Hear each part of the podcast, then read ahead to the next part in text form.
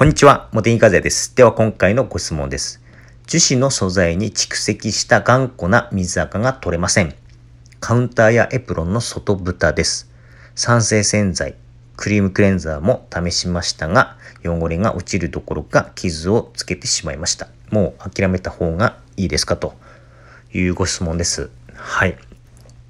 酸性洗剤とクリームクレンザーを試したということなんですが、使い方が気になりますよね。ちゃんと使われているかどうかというところをまず先に確認したいんですけれども、特にこの酸性洗剤なんですよね。酸性洗剤の場合は、例えば水垢にシュッシュとスプレーして、で、ゴシゴシこすって、ああ、落ちないっていうことでは使い方は不十分なんですね。はい。必ずですね、放置時間が必要なんですね。硬い水垢を柔らかく溶かすまでのですね、接触時間、放置時間が必要なんですね。で、その放置時間は水垢のひどさとか、酸性洗剤、酸性洗剤の酸性度の強さによってあの変わってくるんですが、例えばクエン酸だったらですね、やっぱり1時間ぐらい放置したいんですよね。まあ、酸性洗剤よりも pH が低い、例えばモテニカズヤシリーズですと、モテニカズヤの生ハゲお風呂用などは15分ぐらい放置が必要ですね。でさらに放置する前後にですね、こすり洗いをされた方がより効果的なんですね。はい。例えば、クエン酸水で水垢を落とす場合は、クエン酸をつけて、その後、こすりながら塗り広げます。はい。そしてその後、1時間放置した後ですね、柔らかくなっている状態ですので、さらにそこでこすってあげると。その時はちょっと強めにこすってあげるというふうなことが必要です。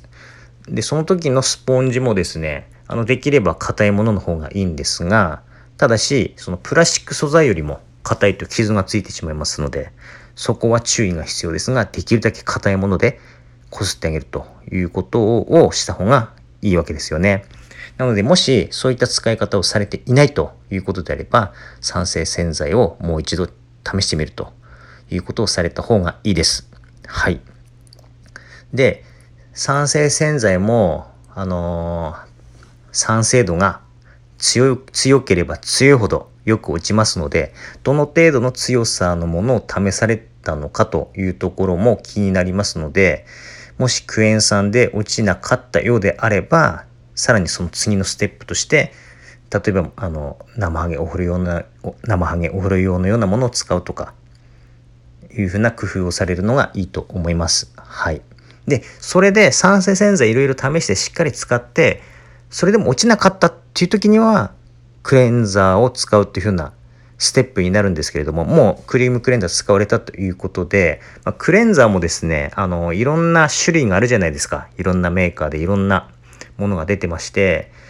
プラスチック素材よりも、あの、硬いと言いますか、あの、あの、クレンザーの大きさ、サイズもありますけれども、あの、ものによってはほとんど傷をつけないって言いますか、傷が目立たないようなものもあるんですよね。はい。そういうものを選んで、こすり洗いすればですね、傷をつけることなく、あの、落とすことができるんですよね。例えばこれも自分の商品になっちゃいますけれども、モテギカズヤシリーズで、モテギカズヤキッチン用という酸性クレンザーがあるんですよ。これとてもおすすめです。あの、酸性側なんですよ。酸性であって、しかも、プラスチックに傷が本当に傷つきにくいクレンザーっていうことで、2つの働きで水垢を落とすことができるので、樹脂素材の水垢落としにはとてもおすすめです。はい。あのー、カウンターじゃなくてエプロンの外側を、えっ、ー、と、そのさ先ほど紹介しました生ハゲお風呂用で洗った動画をですね、YouTube に先日上げてます。最新の方なのですぐ探せると思いますので、ぜひ YouTube チャンネルでご覧になってください。それと、あの、カウンターとかエプロンの蓋ではないんですが、あの、樹脂の椅子、樹脂樹脂の椅子をですね、えー、っと、モテニカゼキッチン用、先ほど紹介した酸性クレンザーですね。で、あの、しっかり水垢を落とした動画をですね、明日か、今日か明日、あの、YouTube に上げる予定ですので、その2つの動画を、あの、ぜひですね、ご覧になっていただいて、使い方をしっかりあの見ていただいて、それで試していただきたいなというふうに思います。はい。もちろん、我が家の、あのー、プラスチック素材とご質問者さんの素材がですね、若干違ったりする場合があるかもしれませんので、必ずですね、あの、目立たないところで試してからですね、使われた方がいいと思います。はい。それと、そのやり方をやってもですね、あの、落ちないっていう場、落ちないっていうこともですね、あの、あるんですよ。なぜかというと、水垢と一括りに行ってもいろんな種類があるんですよね。実は水垢の種類の中で酸で溶けにくい水垢ってあるんですよ。あのそんなに多くはないんですが存在はするんですよね。その水垢の場合は非常にあの落とすのが困難でしかもすごい硬いんですよ。だからクレンザーで落とすのも結構難しいということなんですけれどもそういった場合は自分で落とすのが難しいと思いますのであの諦めた方がいいというよりも あのどうしても落としたいっていうことであればハウスクリーニング業者さんに相談してみるというふうなことをされるといいと思います。はい、ただハウスクリーニングの業者さんもですねあのレベルがまちまちですからあの落とせるところと落とせないところがあると思います。あと高いところ安いところあると思いますから必ず写真を見てもらって数社から見積もりを取って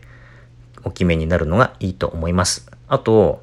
念のためですねカウンターとかエプロンっていうのは外せる素材外せる部品ですからあの交換が効きますよね。だからあのー、まあ交換した方が金額は高くなると思うんですがまあ念のためですね見積もりを取って交換した場合と業者に洗ってもらった場合でどのぐらい違いがあるのかと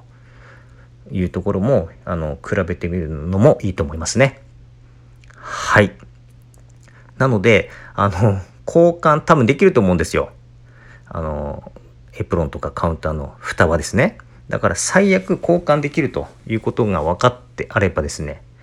あの、安心じゃないですか。もういくら汚れてもですね、最悪交換すればいいんだというふうな 気持ちの切り替えもできると思いますから、あの、それもですね、本当に交換ができるものなのかどうなのかっていうのも、このタイミングで一度確認しておくのもいいかもしれないですよね。あと型が古かったりするともしかするとあのもう交換ができないっていうようなこともあるかもしれないのでそこはですねまいろいろあの見積もりを取ってあとは掃除をする業者さんから見積もりを取って値段の差とかいろいろ総合的に判断してですね今後どうするかあのお決めになった方がいいと思いますができれば自分で落とせればいいですよね。はい、まずはその私のですね動画をまず見てもらって正しいやり方でまずは洗っていただくということをされるのがいいと思います。はい。ということで今回はこれで終わります。どうもありがとうございました。